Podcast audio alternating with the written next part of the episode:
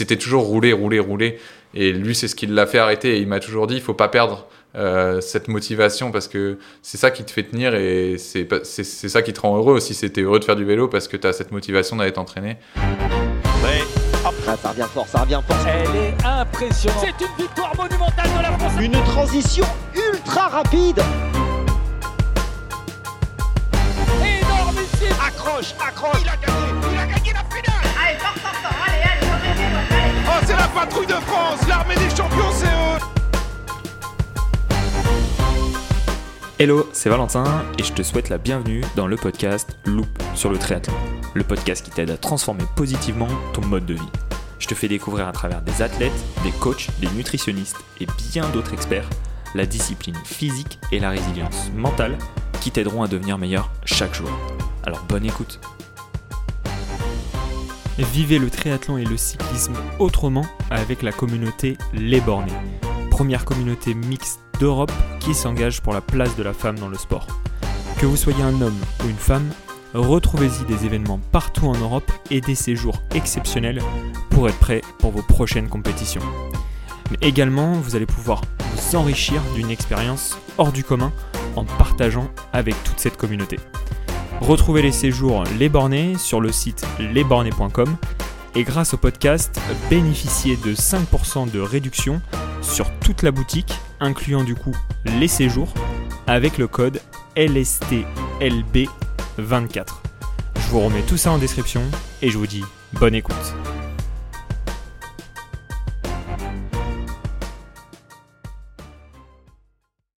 Hello Maël, Salut. ça va Ouais, super. nickel. Bon là t'es t'es bien installé là. Ouais, je suis bien. Au top. Bon, bah, ça me fait plaisir de, de te recevoir sur le podcast. Euh, tu as l'honneur d'ouvrir le monde du cyclisme parce que tu es le premier à, à passer dans le podcast euh, Loop sur le triathlon et euh, à être cycliste. Donc, euh, on va découvrir vraiment tout cet univers. C'est ce qui m'inspire chez toi. C'est ce qui m'inspire aussi dans ce milieu-là. Et je pense qu'on peut faire des, des très beaux parallèles. Pour commencer, pour nos auditeurs, est-ce que tu pourrais te présenter? Parce que moi, je te présente en tant que cycliste, mais qu'est-ce que tu fais réellement dans la vie? Euh, ouais, je fais beaucoup de vélo déjà, c'est sûr. Euh, non, moi, ça fait, c'est ma troisième année chez les pros euh, en vélo. J'ai été bah, dans des équipes amateurs avant, avant de pouvoir passer pro. J'ai quasiment toujours fait du vélo de- depuis tout petit et surtout toujours fait du sport.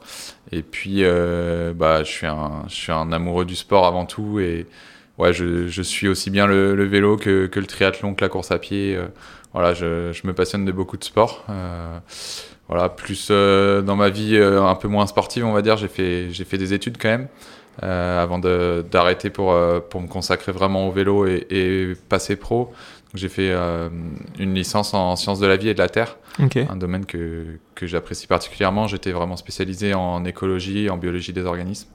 Et voilà, c'est quelque chose en fait qui est quand même vachement lié à mon sport, je trouve, parce que ce que j'aime dans ces sports euh, d'extérieur, c'est être dans la nature, c'est être dehors dans la montagne.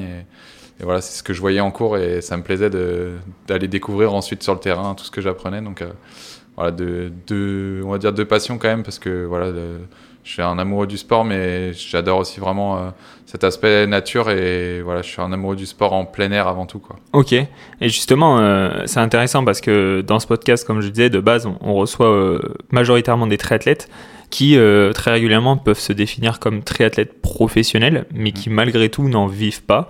Du coup, ils se définissent comme semi-professionnels. Certains ont un travail à côté, certains sont dans un long débat de, trouver des partenaires.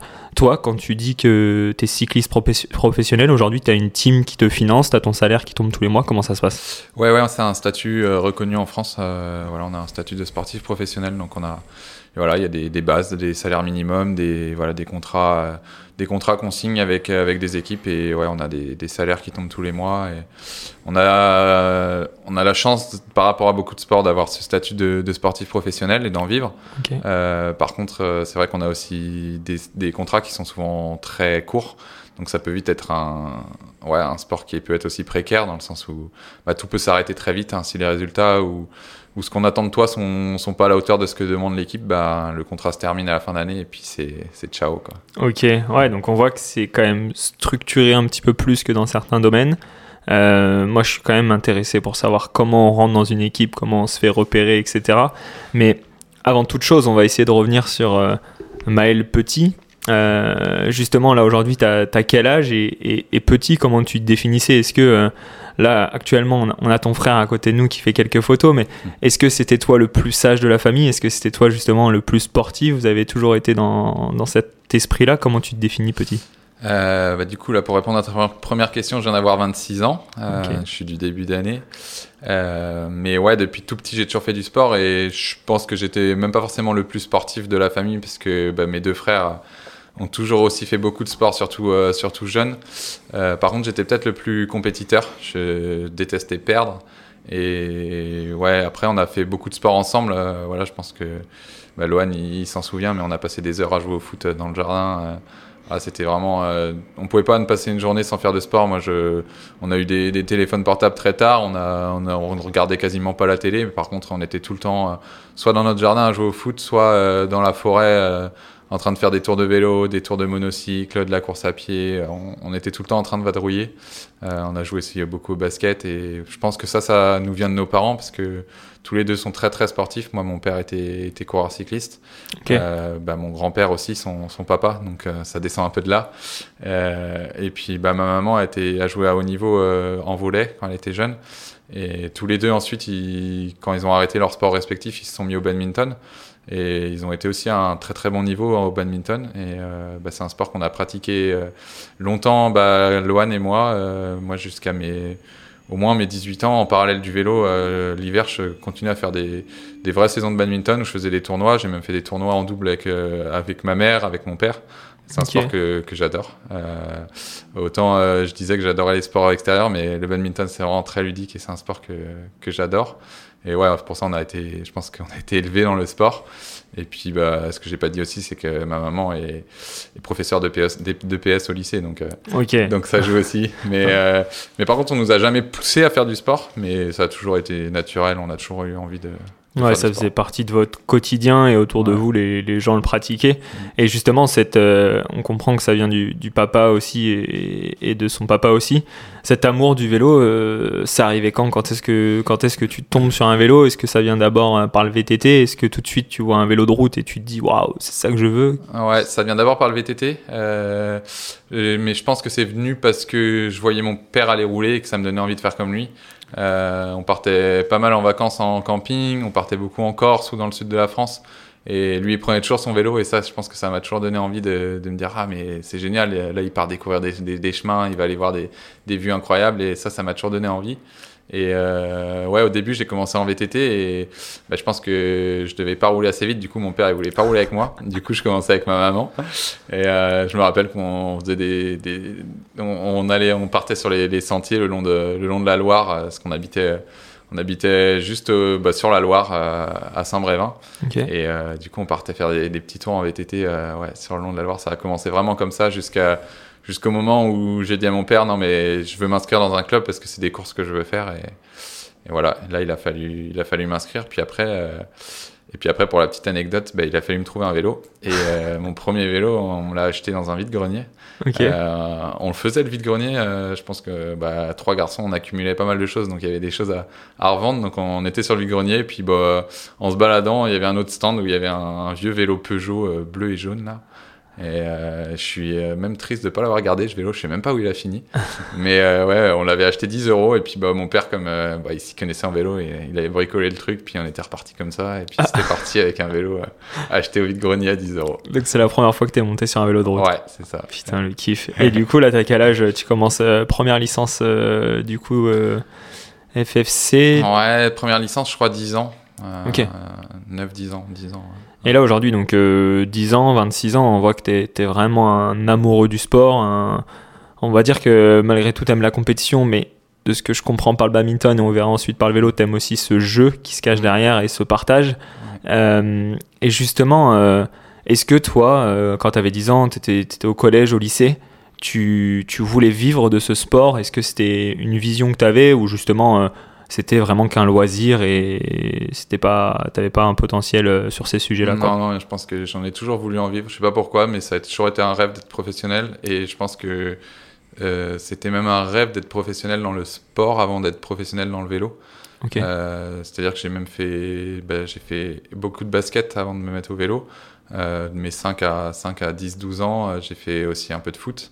Et puis, bah, comme je disais, du, ba- du badminton en parallèle. Et, j'ai toujours eu ce, ouais, ce rêve de, bah, de passer professionnel dans un sport, de- d'en faire mon métier, parce que parce que c'est c'est ça que je me voyais faire depuis, depuis tout petit. Et, et ouais, bah, quand, quand je faisais du basket, j'avais les posters de Tony Parker dans la chambre. Après, quand je faisais du vélo, j'avais les, les posters de coureurs professionnels. Et c'était ça, je voulais faire comme eux. Quoi. Ok, et tu cernais ce qui se cachait autour euh, Est-ce que tu comprenais l'univers de comment on devient euh, justement sportif professionnel Qu'est-ce que ça cache Les avantages, les inconvénients? Ou est-ce que c'était vraiment un, un rêve d'enfant et tu voyais juste le, le ouais, côté non, pas du tout. Je voyais juste, euh, tu montes sur ton vélo, tu vas faire ta course. Quoi. Ouais, c'était ça, c'était kiffer ton sport et, ça, et ouais. pouvoir en vivre. Ok. Et justement, euh, à un moment donné, ce rêve, tu l'as eu. Aujourd'hui, on voit que quand même, euh, t'as as réalisé une partie de ton rêve. On verra après si t'en as un autre et, et tu vas aller sur d'autres domaines ou tu vas aller plus loin. Mais euh, justement, qu'est-ce que t'as mis en place pour réaliser ce rêve? Est-ce que c'est venu naturellement? Parce que voilà, t'as fait les choses au fur et à mesure ou est-ce que tu t'es dit bah voilà, je veux atteindre ça, tu l'as exprimé à ton entourage et t'as mis des choses en place, comment ça se passe? Ouais, c'est c'est beaucoup beaucoup de sacrifices quand même parce que bah c'est ça commence par euh, par vouloir performer chez les jeunes, euh, notamment on va dire à partir des catégories cadets, juniors, donc de, de 14 à 17, 18 ans là où commence à ouais le là les compétitions commencent à être vraiment euh, sérieuses. Et bah en fait tu commences par refuser beaucoup de sorties avec les copains. Euh, t'es jamais là le week-end parce que t'es toujours parti en course. Ouais. C'est aussi beaucoup de sacrifices pour ta famille parce que moi, depuis mes 10 ans, bah, mon père, euh, il a pas eu beaucoup de dimanches. quoi. C'était tous les week-ends sur les courses, fallait m'emmener. Des fois, il y avait, il y avait des longues heures de route. euh, des fois, fallait prendre des hôtels la veille. Donc, c'est aussi des sacrifices financiers. Ouais. Parce qu'après, bah, je parlais de mon Peugeot à 10 euros, mais après, bah, les vélos, ça coûte cher. Il fallait changer les, les chaînes, les, les pneus, les plaquettes, enfin, tout, tout ce qui va avec. Les casques, les chaussures et, tout ça, c'est beaucoup de sacrifices, mais hum, tu sais qu'au fond, euh, tu le fais pour quelque chose et tu veux pas avoir de regrets.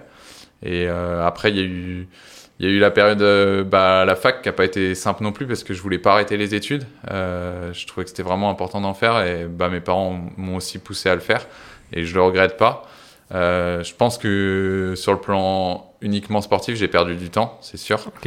Euh, par contre, je suis contente quand même d'avoir ce bagage parce que bah, ça aurait très bien pu tout capoter et j'aurais pu ne jamais trouver ce contrat professionnel. Et ouais, j'avais quand même ce bagage derrière moi qui était important.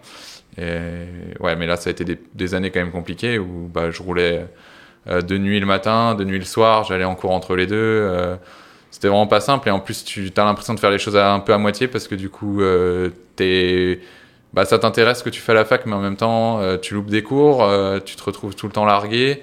Euh, Ouais. Des fois, tu prends des, des sales notes alors que c'est un sujet qui, qui t'intéresserait, mais t'as pas eu le temps de réviser parce que tu étais en course pendant que tout le monde avait son week-end. Euh, bah, pareil, tu refuses toutes les soirées étudiantes. Et puis, bah, d'un autre côté, sur le vélo, t'es pas au top non plus parce que bah, par rapport à ceux qui qui sont pas en études, bah, ils se sont entraînés tous les jours de la semaine. Toi, tu t'es entraîné trois ou quatre fois. Et puis, à des horaires pas possibles, quoi. Donc, Ouais. C'est ouais, c'était pas facile, mais t'as as ce, fil rouge qui te tient en te disant ça va le faire et, et quand ce sera fait, bah je, serai pro et j'aurai que ça à faire quoi. Ouais, donc en fait, c'est vraiment ta vision depuis petit, en fait, qui t'a l'idée. On voit que c'est pas simple parce qu'il y a plein de sujets extérieurs qui viennent. Là, de ce que j'analyse, au final, euh, il y a quand même la partie familiale qui t'a beaucoup aidé. Les études, ça, te- plaît, mais comme tu dis, c'est peut-être un, sentiment de légitimité que tu as été chercher pour, euh, pour la suite. Mais, euh, justement, euh, est-ce que tu as la force de caractère tout seul pour te dire bah, les soirées c'est dur, quand tu te prends cette mauvaise note, tout- ce que tu viens d'expliquer, tu, le mets en place tout seul et tu te dis non mais c'est bon, je sais, c'est ma vision, je l'ai définie, etc.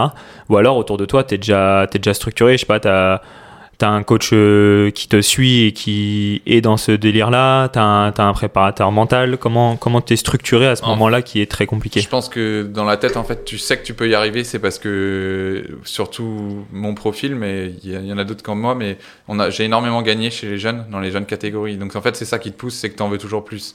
C'est-à-dire que tu as gagné euh, j'ai gagné je sais plus peut-être quasiment 30 courses en minime. euh, 20 sur une année. Donc en cadet, tu te dis bah je veux faire autant, je veux aller gagner les plus belles courses, je veux aller m'affronter avec les meilleurs. Puis en junior, c'est pareil. Et, et du coup, en fait, tu veux gagner toujours plus et c'est ça qui te pousse à te dire, c'est pour ça que je veux être professionnel, c'est parce que je sens que sur des courses, je peux être le meilleur. Donc si je suis le meilleur, là, je veux, bah, je veux, je veux passer euh, dans, dans, dans l'élite de mon sport et ce- cette élite, c'est le monde professionnel. Et, euh, et puis tu as aussi les équipes du coup qui viennent. euh, bah, D'abord dans les catégories jeunes, il y a quand même mon, pap- mon papa qui m'a énormément aidé parce que bah, tout ce qui est tactique de course, c'est lui qui me les a apprises. euh, voilà, quand chez les jeunes, euh, c'était drôle parce que sur les courses, c'est lui qui m'amenait sur les courses. Enfin, ma maman venait aussi des fois, mais c'est surtout lui qui m'amenait. Et il prenait toujours son vélo avec lui. Et comme ça, on faisait toujours euh, un, deux, voire trois tours de circuit ensemble pour reconnaître le circuit. Donc euh, lui, pouvait voir les, les points dangereux, mais aussi les points bah, où il fallait attaquer, où il fallait en remettre. Euh, il me trouvait toujours un repère pour l'arrivée. Euh, pour euh, s'il y avait une arrivée au sprint, il me trouvait toujours euh, un camping-car garé ou, ou un, un panneau ou quelque chose comme ça pour me dire c'est là qu'il fallait lancer le sprint. C'est toutes ces choses-là. Il m'a appris à bien courir, à courir intelligemment. Puis il m'a appris à m'entraîner aussi. Et puis après, après ça, en junior, j'ai intégré une équipe qui s'appelait à l'époque la Between U19 Racing Team, Ouais. qui est maintenant la, la réserve de, de, AG2R, de Decathlon AG2R. Et, euh, et là, ça a été encore un, un pas formateur vers le monde du professionnel, professionnalisme parce que c'était vraiment euh, bah, leur but à eux de former des coureurs pour, euh, pour le monde professionnel. Euh, donc c'était ouais, une équipe avec laquelle j'ai énormément, énormément appris. On est parti beaucoup en stage. On a commencé à faire des stages de montagne, des stages de pré- préparation plutôt classiques.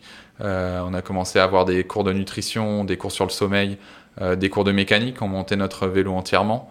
Euh, Et toutes ces cho- choses-là ont fait que ça se structure dans, ta- dans ton environnement du vélo. On avait, ouais, on avait des coachs à disposition, des nutritionnistes à disposition. On a aussi fait des, pas mal de cours de, euh, sur la communication, sur les Ouais. vidéos, les photos, euh, tout ce qui allait en- ensuite, en fait, tout ce que tu allais retrouver dans une équipe professionnelle.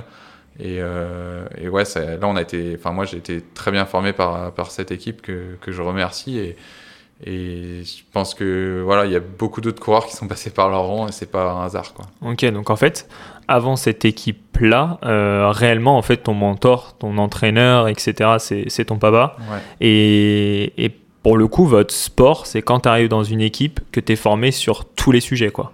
Ouais, ouais t'es formé de A à Z. euh, ouais, t'es es formé même en tant qu'homme, j'ai envie de dire, et Ouais. pas qu'en tant que coureur cycliste, quoi. T'es- on, on, on, te- on te passe tous les sujets de, de A à Z. C'est vrai que nous, c'est un sport un peu particulier dans le sens où il y a beaucoup de sports où tu es affilié à un club qui est une ville, donc tu es tous au même endroit. Ouais. Donc il y a aussi des pôles qui se créent plus facilement. Euh, nous, le vélo, euh, on est tous éparpillés et c'est pareil dans le monde professionnel. hein. Euh, Une équipe basée à Paris, en fait, tu vas jamais à Paris, tu te rends tou- toujours sur les courses. Donc tous les coureurs habitent n'importe où en France ou en Europe, voire Ouais. dans le monde. Et c'est vrai qu'on n'a pas ce lien de pôle. Il y, en a, il y a, il y a des pôles, ça existe, mais il y en a très peu. Et moi, j'ai fait, euh, j'ai fait ma, ma scolarité collège-lycée dans des collèges-lycées classiques sans horaire aménagé euh, forcément pour le vélo, quoi. Donc là, en fait, euh, il y a cet aspect formation où tu, tu rencontres cette première équipe donc, qui vient à toi, si Ouais. j'ai bien compris.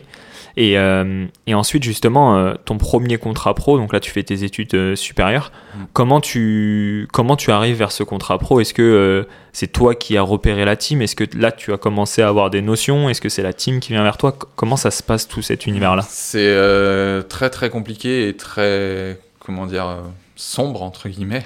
On, on sait pas en fait. On sait pas. On... En fait, là, quand tu sors de junior, donc tu as 18 ans, donc euh, tu finis, tu, tu passes ton bac, tu fais ta saison de junior. Et actuellement, euh, dans le cyclisme actuel, je parle comme si j'étais vieux, mais ça a très très vite évolué là, en, en 5-6 ans. Euh, dans le cyc- cyclisme actuel, quand tu es dans les meilleurs juniors, tu signes un contrat professionnel euh, directement en Espoir 1, donc à 19 ans. Ok. Euh, nous, ça se faisait pas du tout à l'époque. C'était inimaginable de faire ça.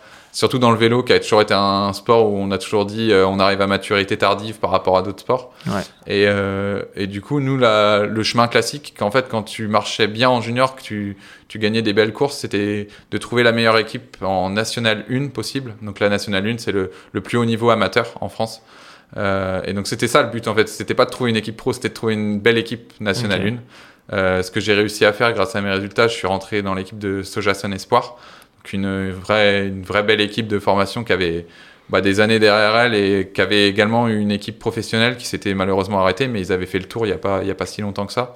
Donc moi je suis rentré dans cette équipe Euh, et puis bah là l'objectif c'est quoi? C'est performer sur le calendrier euh, national 1 pour euh, pour te en fait pour te montrer et que tu puisses avoir des contacts avec les équipes. Il n'y a pas de, il y a pas de, de, de- de système ou de, chemin tout, tout défini. C'est, il faut performer, gagner des courses, se montrer pour qu'on t'appelle un jour et que au bout du fil, ce soit, ce soit un recruteur quoi, qui, te, qui, qui veulent te qui veulent discuter avec toi pour t'intégrer dans, dans, son équipe professionnelle. Ça marche, ça marche, ça marchait que comme ça en tout cas. Ok. Euh, voilà. Après, moi, je, je te disais tout à l'heure, j'avais l'impression d'avoir perdu un peu de temps avec mes études déjà parce que bah, physiquement, du coup, j'ai mis un peu plus de temps à progresser. Ouais. Et hum, aussi parce que j'avais quasiment les résultats en junior, à tout juste peut-être, mais j'avais gagné une course internationale euh, aux Pays-Bas. J'avais quasiment les résultats en junior pour pouvoir passer professionnel si j'avais fait ces résultats actuellement. Ok. Donc en fait là je me suis retrouvé à faire, euh, du coup j'ai fait 4 ans à Sojasen, j'ai fait mes 4 années espoir en amateur à entre guillemets trimer euh, parce que c'est super dur parce que tu t'entraînes euh, bah, tu t'entraînes 20, 25 euh, voire 30 heures par semaine euh, mais que t'es pas payé.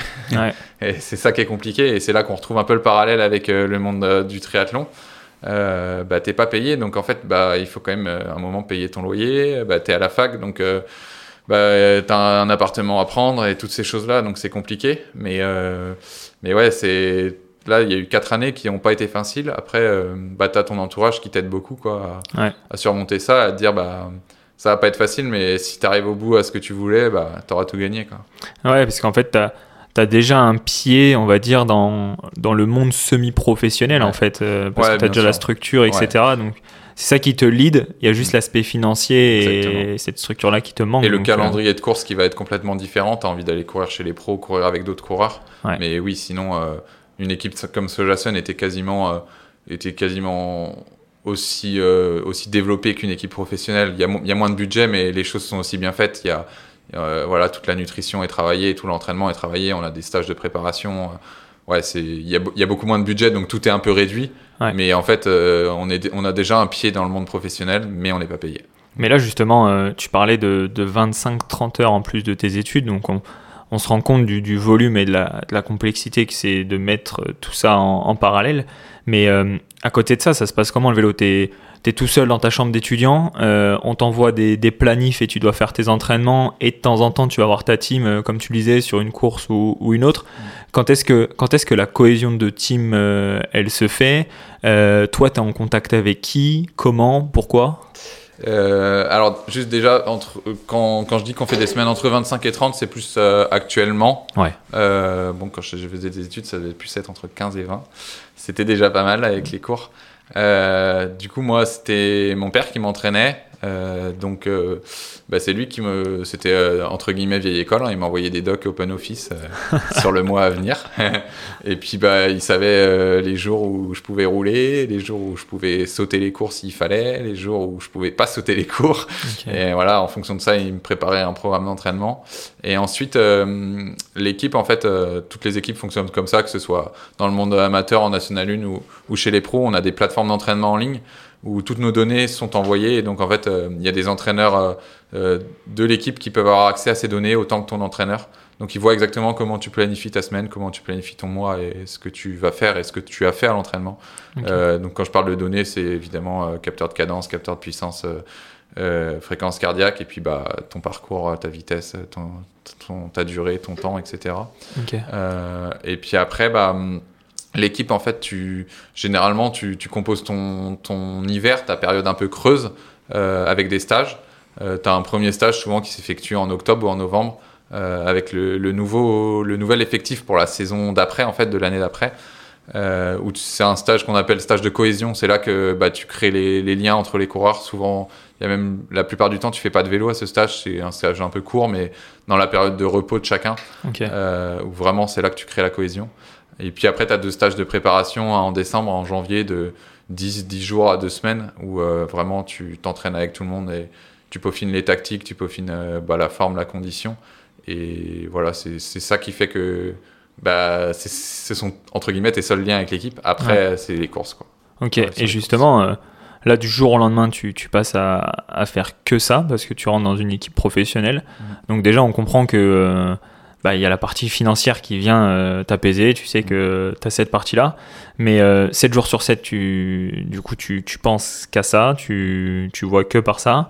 Ouais. Euh, tu as toujours la motivation le matin euh, quand c'est marqué, certes, sur la plateforme, mais comment tu comment tu le vois euh, cet aspect-là euh, au quotidien? Est-ce que c'est dur? Est-ce que bah là on en parlait, t'enchaînes quand même deux courses d'affilée, donc comment ta saison elle se goupille? Est-ce que tu as des bons blocs d'entraînement comme on peut voir des fois sur certains athlètes? Ou est-ce que justement tu as un gros hiver et ensuite tu viens enchaîner les compétitions au fur et à mesure et il faut prendre la charge quoi? Mm, Moi, ça n'a jamais été un problème de m'entraîner. Euh, moi, j'aime ça et j'aime ce que je fais. Donc, euh, je trouve que j'ai une chance d'être sur le vélo. Et la motivation, pour l'instant, euh, je l'ai quasiment toujours eu. Alors, euh, je dis pas, hein, des fois, je vois que j'ai 5 ou 6 heures à faire. euh, je sors la tête par la fenêtre et je dis, oh non, c'est pas possible, je vais pas me prendre la flotte aujourd'hui.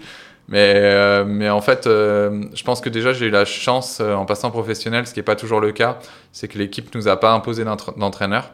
Donc, j'ai gardé mon entraîneur personnel, donc qui est toujours mon père. Et euh, en fait, on travaille ensemble sur les, sur les planifications des entraînements. Et, et lui, quand il était coureur, euh, ce qui l'a fait arrêter sa carrière, c'est ce manque de motivation, justement. C'est qu'à un moment donné, il a dit euh, Je voyais plus pourquoi je m'entraînais. C'était un peu la, la vieille école, c'était il, y a- il y a plus de 20 ans. euh, c'était fallait rouler toujours plus, faire toujours plus d'heures, mais il n'y avait pas forcément de spécifique d'intensité. Puis c'était toujours rouler, rouler, rouler. Et lui, c'est ce qui l'a fait arrêter. Et il m'a toujours dit il faut pas perdre euh, cette motivation parce que c'est ça qui te fait tenir et c'est pas- c'est c'est ça qui te rend heureux aussi. C'était heureux de faire du vélo parce que tu as cette motivation d'aller t'entraîner. Et, et je pense que du coup, le fait que ce soit toujours lui qui m'entraîne, ça me laisse une forme de liberté et surtout de. Il m'enlève toute forme de monotonie dans l'entraînement. Euh, et je pense que il y a de plus en plus de coureurs qui fonctionnent un peu comme moi, mais je- il y en a. Je pense que dans, dans ces coureurs-là, je suis celui qui fait le plus d'activités autres que le vélo. Euh, et ça me permet aussi de, de, de, bah de, ouais, de- d'avoir toujours une sorte de motivation, de ne pas avoir un entraînement monotone. Et bah, j'aime bien, euh, bah, je fais beaucoup de, de VTT par exemple. Euh, c'est tout bête, hein, ça reste du vélo.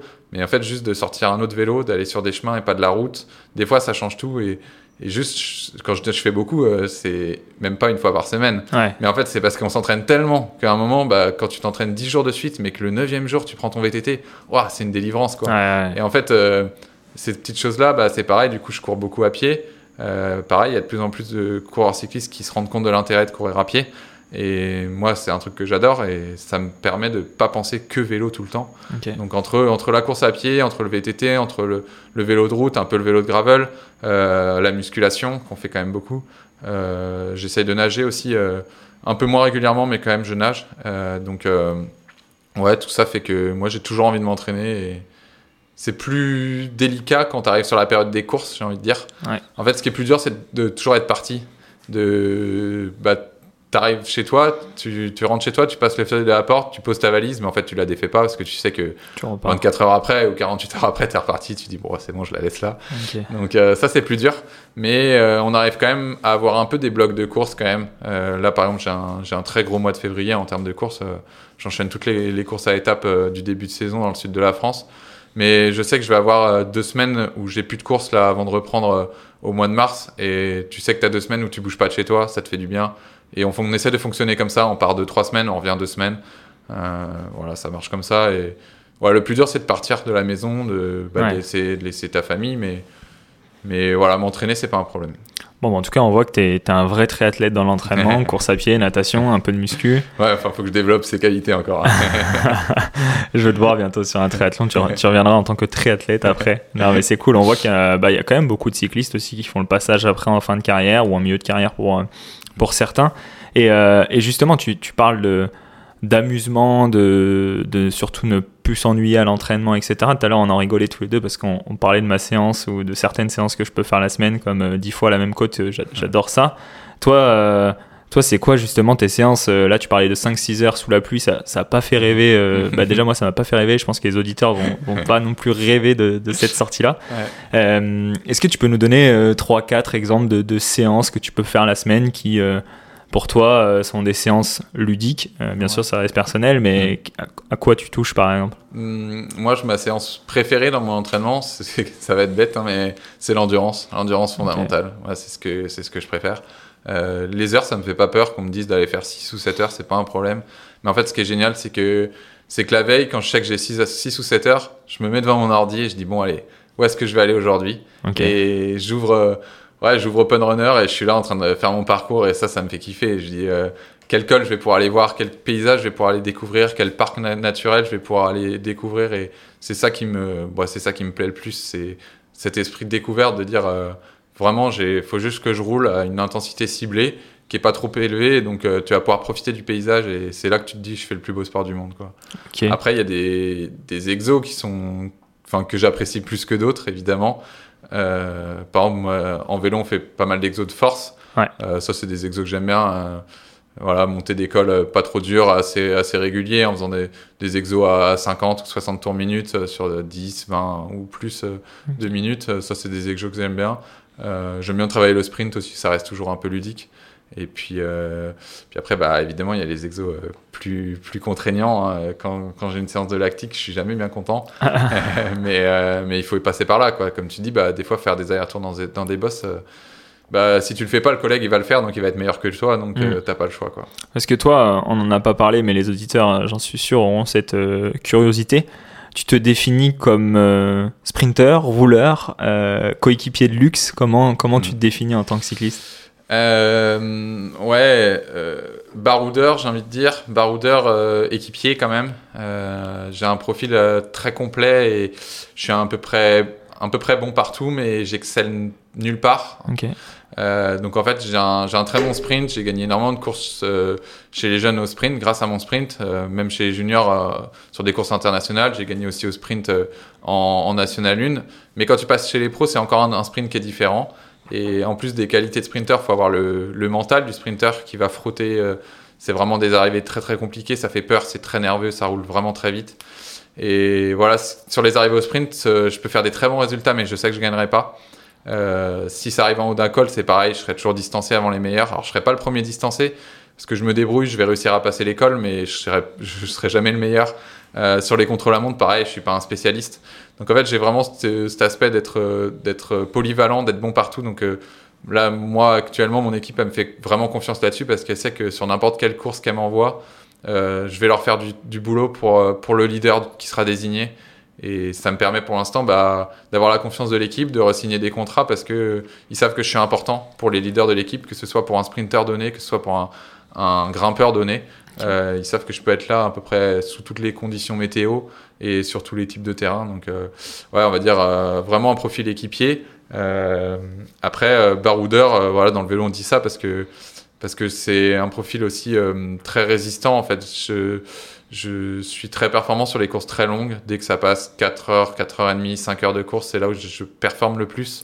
C'est là où les, les, écarts vont se réduire en fait.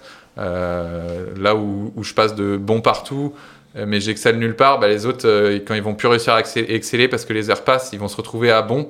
Et en fait, tu te retrouves au même niveau. Et donc, c'est là où, où je peux performer. Donc, euh, ouais, aller de l'avant, aller dans les échappées, c'est quelque chose que j'aime faire. Euh, c'est quelque chose que l'équipe aussi euh, apprécie parce que bah, c'est des, des, heures de télé et de publicité, donc bah, on est rémunéré par des sponsors, hein, donc faut pas l'oublier. Et puis, puis voilà, le, on va dire que le, petit point, les courses qui me font, qui me font entre guillemets rêver, que, que j'apprécie le plus, c'est les courses avec secteur pavé, avec secteur chemin aussi.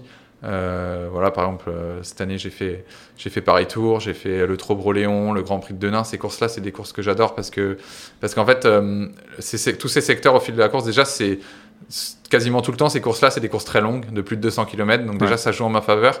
Et en plus, tous ces secteurs font que la course est très, très fatigante pour tout le monde, pour tous les organismes. C'est pas un point précis, c'est pas un col à un moment donné où il faut être le meilleur à PMA ou le meilleur au seuil. C'est sur toute la journée où tu, bah, tu, tu, bouffes ton énergie et tu bouffes ton énergie de placement, donc de mental, mais aussi bah, physique et tu laisses des watts toute la journée sur la route. Et à la fin, en fait, tout le monde est, est complètement vide et c'est là où je peux m'en sortir le mieux. Ok, et justement, euh, là on voit cette, euh, cette partie physique, tu nous parles de, de courses longues. Euh, tout de suite, moi je, je, fais le parallèle avec nutrition parce que plus tu, plus tu roules, plus tu consommes. En termes de, data, toi, la nutrition, déjà, c'est arrivé quand? Est-ce que déjà petit, euh, c'était un sujet qui était euh, présent quand tu faisais euh, les courses en jeune Et aujourd'hui, quelle est cette évolution Je sais pas si tu peux donner des grammages que tu peux prendre sur, une course, par exemple, de 200 bornes qui est très énergivore, comme tu viens de, citer. Et comment tu t'alimentes surtout? Est-ce que vous avez tout sur vous? Est-ce que c'est comme à la télé, sur le Tour de France, où en fait on vient vous alimenter au fur et à mesure? Comment ça se passe? Euh, pour répondre à ta première question, non, ça n'a pas toujours été le cas que je me suis intéressé à la nutrition. Au départ, c'était la pâte de fruits dans la poche et puis euh, on verra si je la prends. Ouais. c'était, euh, ouais, les débuts, mais bon, ça suffisait très bien pour faire des courses d'une heure ou deux euh, chez Oui. les jeunes. Euh, non, euh, là évidemment, tout est, pro- il y a, il y a vraiment des protocoles pour tout. Donc on a des, des, des protocoles pour que ce soit la veille, trois jours avant des courses pour refaire les, les stocks glucidiques, euh, que ce soit également le matin de la course. Et puis après, on a des on a des nutritionnistes qui travaillent sur des protocoles plus individualisés sur euh, bah, justement sur le grammage de glucides en course. Euh, bah, moi, je sais que par exemple, euh, en fait, ça dépend vraiment de la spécificité de la course. Par exemple, si, si je pars sur une course où je sais que la première heure, va falloir que j'essaye de prendre l'échappée. Ouais. Donc il va y avoir énormément d'efforts à faire, énormément d'attaques à mettre. Et si j'arrive à la prendre, bah, va falloir au moins pendant une heure vraiment rouler fort pour faire un écart sur le peloton. Euh, là, je vais partir sur un grammage très très élevé à, à 110, 120 grammes par heure. Euh, ensuite, euh, si je suis dans l'échappée, je vais continuer à, à amener énormément d'apports, mais un peu moins. Je vais descendre à 100 par exemple pour remonter à 120 sur la dernière heure de course. Euh, par contre, si euh, on me dit bah aujourd'hui, euh, voilà, ton, ton boulot c'est c'est de, de prendre le vent et de placer ton leader grimpeur au kilomètre euh, 160. Voilà, ça c'est ton, ton boulot. La course ça fait 180 km, mais toi ta course ça s'arrête 160. Faut que tu le places là. Euh, bah clairement, les deux premières heures de course, je peux être à 80, 90, ça suffira. Puis augmenter progressivement jusqu'à jusqu'au moment fatidique où il faut que je sois au top, quoi. Mais ouais, ça c'est sûr que là tout est calculé. Euh, on part avec beaucoup de choses dans les poches, mais généralement pas tout.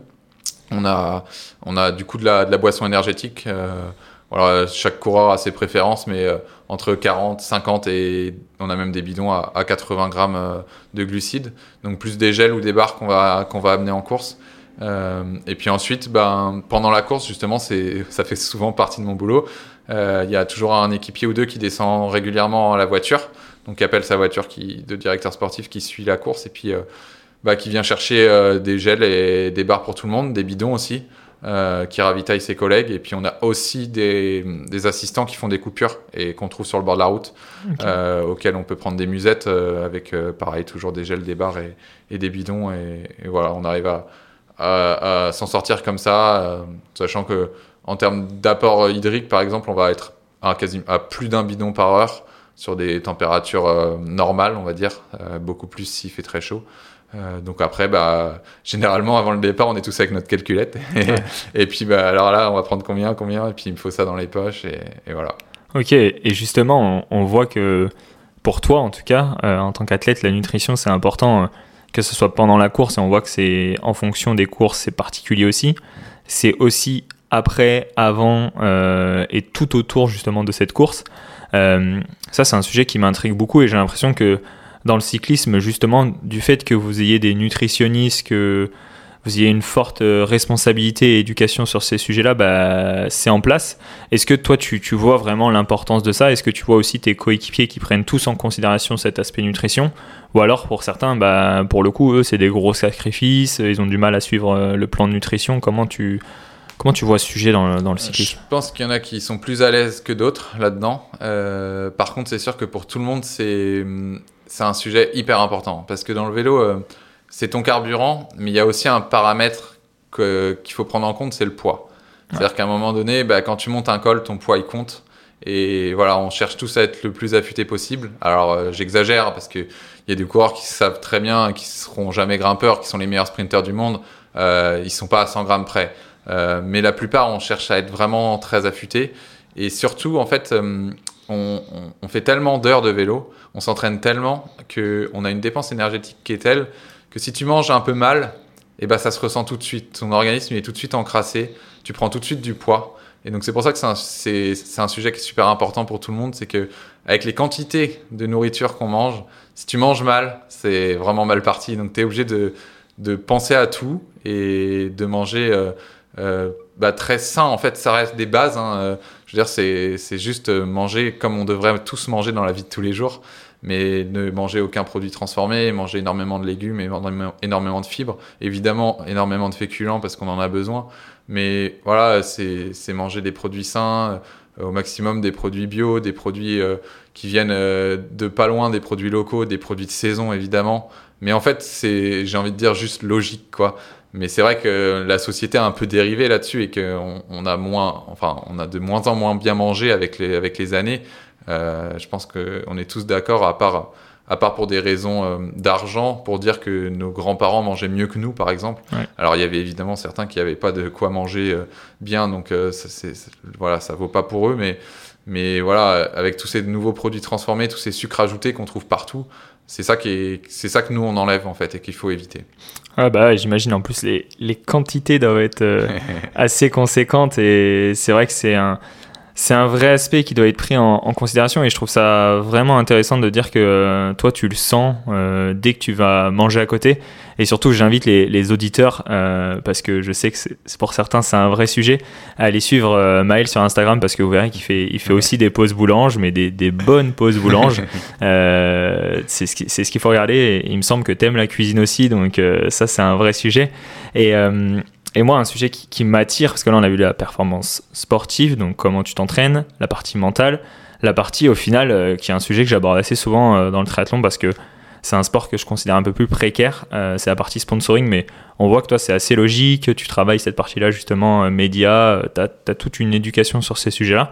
Mais sur la partie mentale, qu'est-ce qu'il en est? Est-ce que tu as, travaillé ces parties-là Est-ce que vous avez un préparateur mental euh, au sein des équipes? Est-ce que c'est un sujet qui, anime ou pas du tout? Euh, C'est quelque chose que tu n'as jamais travaillé et que tu travailles pas? Comment ça se passe? Euh, je pense que c'est vraiment propre à chacun. Il y en a qui en ont vraiment besoin. Il y en a qui en ont besoin et qui le demandent. Il y en a qui en ont besoin et qui le demandent pas, qu'il faut qu'ils en aient une prise de conscience.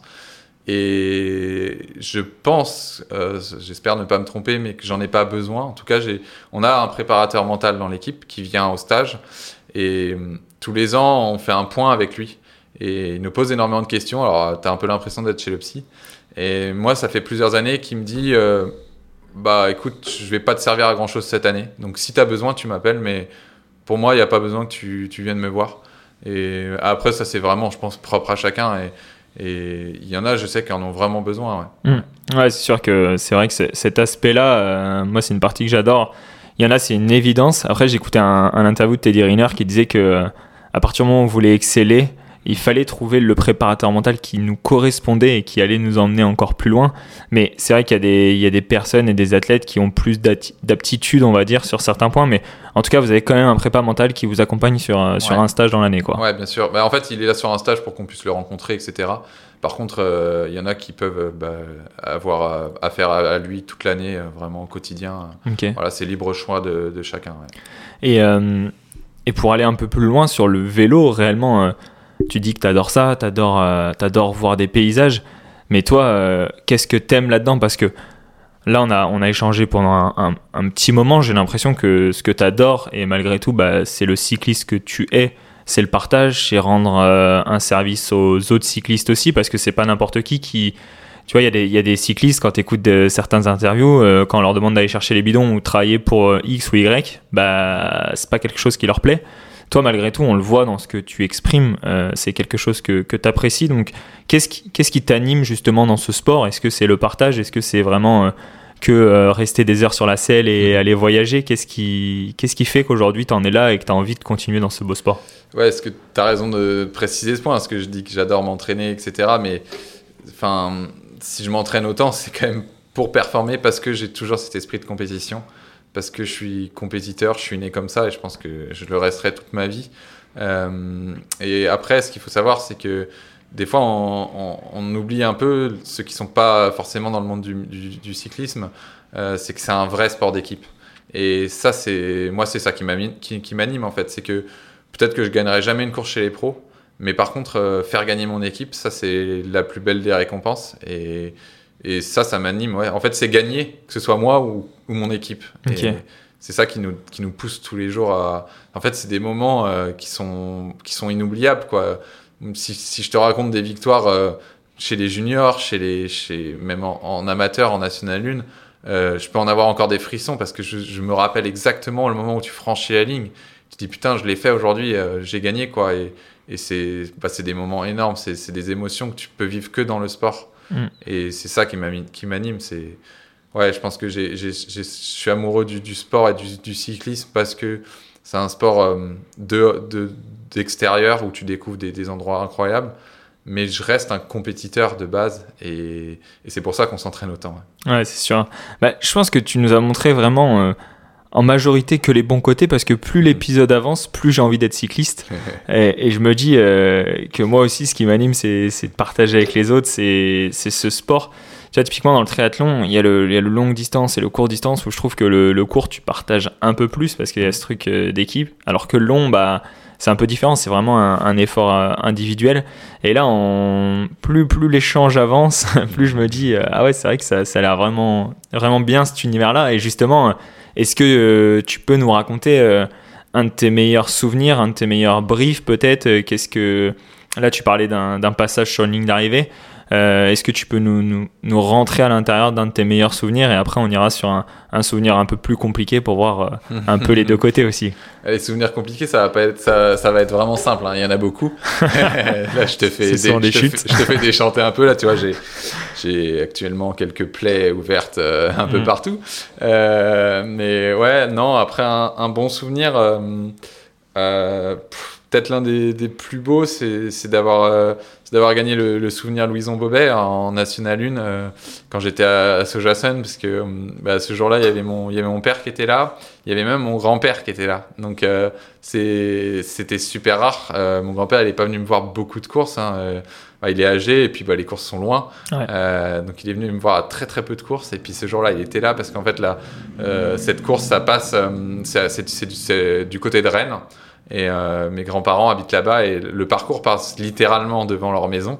Donc en fait, depuis tout petit, quand j'allais m'entraîner euh, avec mon père, on allait souvent les voir et on prenait toujours les vélos et on faisait le parcours de, de la Bobet parce que mon, père faisait déjà cette course quand, quand il courait. Mon grand-père aussi d'ailleurs.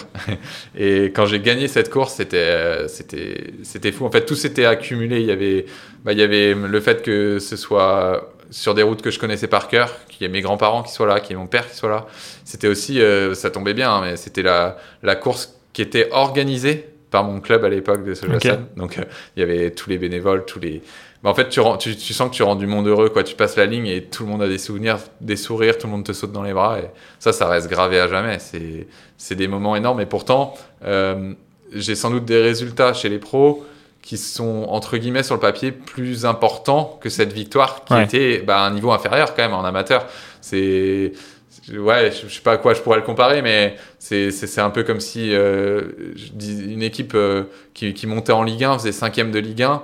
Euh, te disait que son meilleur souvenir c'est d'avoir gagné la Ligue 2 quoi. Ouais, ouais c'est sûr. Mais, mais ça c'est des trucs c'est ça te met des frissons quoi. Je me je, je, je ce, ce jour-là ça a été une course euh, bah, comme j'aime, très longue, très usante, avec beaucoup de boss, mais un parcours polyvalent, pas un parcours de grimpeur non plus. Et, et je, je, peux, je peux te redire exactement euh, où est-ce que j'ai lancé mon sprint, où est-ce que je suis rentré sur le groupe d'échappée, est-ce qu'il y avait une, une, quinzaine de coureurs devant, je sais exactement avec qui, avec quel coureur. Euh, on est rentré à trois ce jour-là sur le groupe d'échappée. Euh, à combien de kilomètres de l'arrivée, à, combien de mètres de l'arrivée j'ai lancé mon sprint, devant qui j'ai gagné. Enfin, je peux quasiment te faire le classement parce que en fait tout est marqué quoi. Ouais. Et justement, es... parce que là on voit que tu vois la, finalité, c'est oui, il y avait y avait tout le monde, il y avait euh, y avait ta famille, il y avait tout ça qui bah, qui fait ce souvenir là aujourd'hui. Et justement, euh, est-ce qu'au départ, tu avais déjà ancré tout ça? Est-ce que tu savais qu'ils étaient tous là, que il y avait beaucoup de choses uniques qui étaient réunies?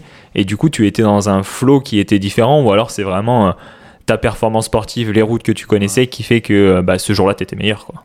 Je pense pas que ça joue. Enfin, mais là pareil, peut-être qu'un préparateur mental euh, dirait le contraire. Mais non, je pense pas que ça joue parce que moi, une fois que je suis avec le dossard dans le dos et qu'on me met le top départ, c'est, enfin, surtout chez les amateurs où j'étais là pour gagner, c'est, je suis dans une bulle et je m'en fous du parcours, je m'en fous d'où je suis, je veux gagner quoi.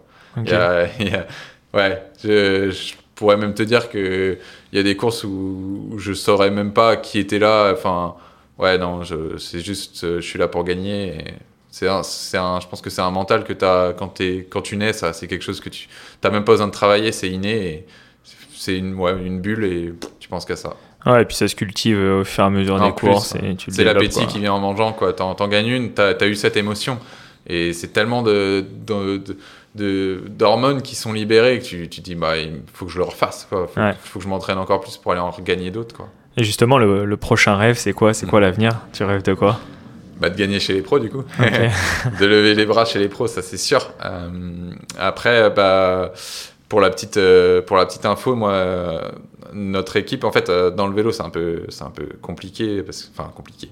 c'est un peu différent des autres sports parce que il y a plusieurs divisions, mais c'est une division que des équipes par budget. Par contre, on court tous ensemble quand même, sauf sur quelques courses dans l'année, euh, qui sont le Tour de France, par exemple. Il y a les trois grands tours, le Tour d'Italie, le Tour de France, le Tour d'Espagne, donc les trois courses sur trois semaines, qui sont des courses World Tour, donc réservées aux équipes World Team. Euh, et nous, on n'en fait pas partie. Donc on n'a pas le droit d'aller sur le Tour de France. Pourtant, on court toutes les autres courses avec ces coureurs-là. Ouais.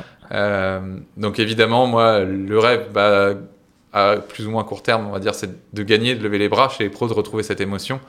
Euh, mais c'est aussi de, bah, d'intégrer une, une, une autre équipe, une équipe qui fait partie du World Tour, pour pouvoir euh, prendre le départ du Tour de France. Ça, ça reste, euh, ça reste, je pense, un rêve pour tout coureur et c'est, ça reste le plus bel événement cycliste au monde et peut-être l'un des plus bels événements sportifs au monde. Donc, Ouais.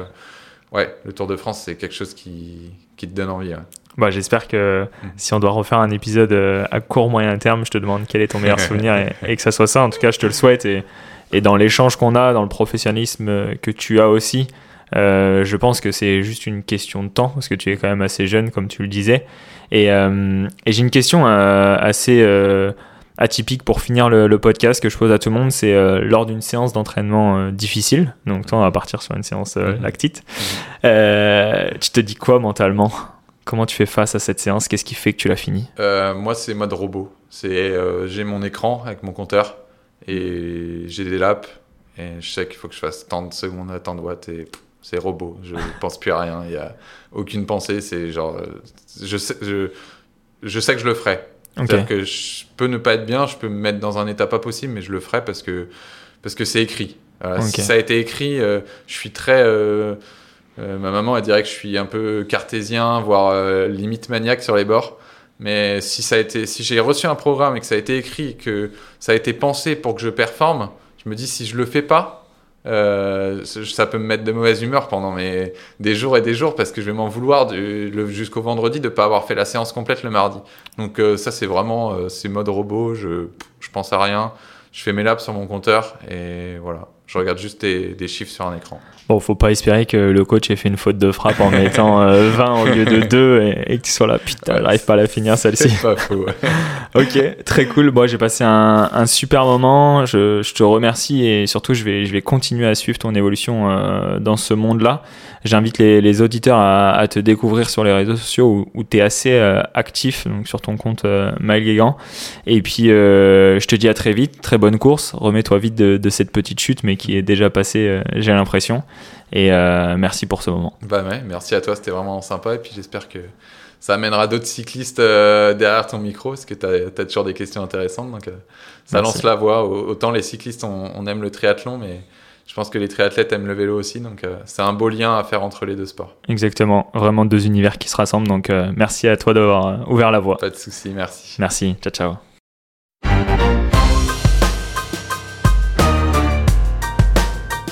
Merci à toi d'avoir écouté cet épisode jusqu'au bout. Je compte sur toi pour me mettre un avis sur les différentes plateformes d'écoute pour continuer à faire évoluer ce podcast. Et surtout, n'oublie pas, ton travail, ta discipline et ta vision définissent ta performance de demain. Ciao ciao